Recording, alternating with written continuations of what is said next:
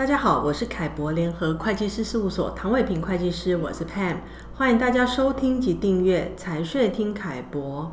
台湾的投资人呢，在考虑要购买海外不动产做投资的时候，日本其实是很受大家青睐的一个国家啊。那今天我就请凯博联合会计师事务所日本区域总监王博金来跟我们一起谈谈啊，台湾投资人如果要在日本购买不动产做投资，有哪些需要注意的事项？啊，Paul 你好，Pan 你好，各位听众大家好。呃，Paul 你长期在日本哦，应该有协助或是参加过很多台湾客户在购买不动产日本的一个过程吧？能够跟我们大家一起分享一下吗？好的，呃，目前呢，台湾或者是日本的房仲都可以提供物件资讯给在台湾的客户参考，符合预算呢及确认好地点以后再去日本实地的勘察。如果不想实地勘察的客户，也能在台湾直接签约，不需要出国。但若跟台资银行东京分行有贷款，必须要入境日本对保开户。在完成交屋后呢，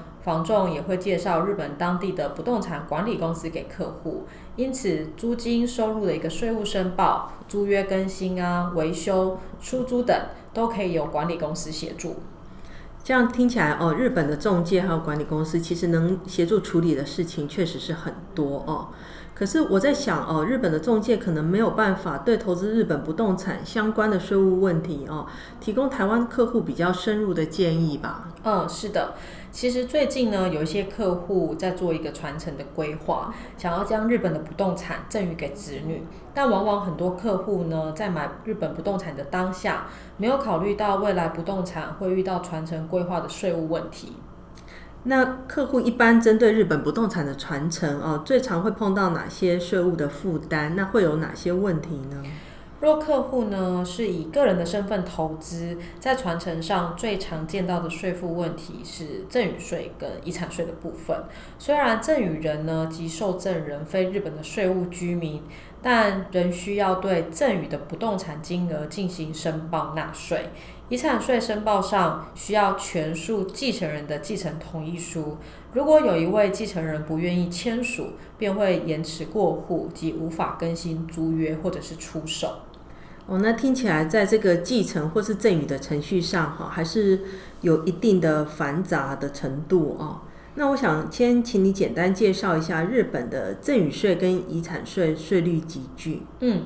呃，赠与税的一个基本扣除额呢是日币一百一十万，课税金额呢从两百万开始到三千万以上，税率集聚是百分之十到百分之五十五，扣除额是十万到四百万。如果是祖父母或父母直接赠与给满二十岁的孙子或者是小孩，那这个扣除额呢有其他更优惠的规定。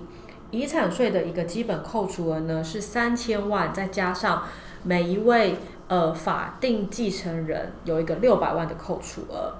课税金额呢从一千万以下到六亿以上，税率是呃百分之十到百分之五十五，扣除额是五十万到七千两百万。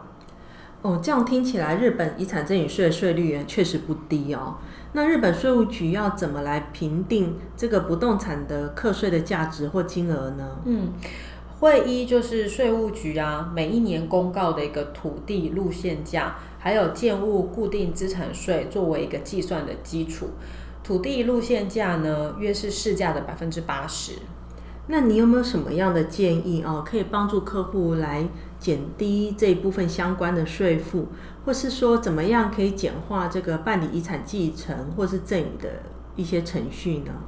如果呢，不动产的持有只是投资，没有要移居日本的打算，那也有一个传承的考量，用境外公司来持有日本的不动产，会比用个人直接持有或用日本公司来持有更简单，因为呢，境外公司的股东董事异动不需要向日本的税务局申报，故以境外公司来持有不动产，就没有前面所说的，呃，在日本当地有赠与啊，或者是继承的一个问题。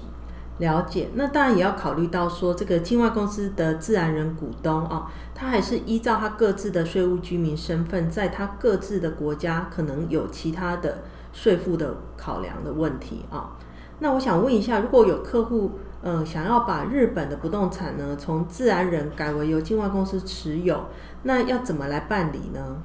如果客户有意愿要移转日本的不动产，由境外公司持有，我们可以协助安排税理士，呃，来试算相关的一个税负及协助移转程序。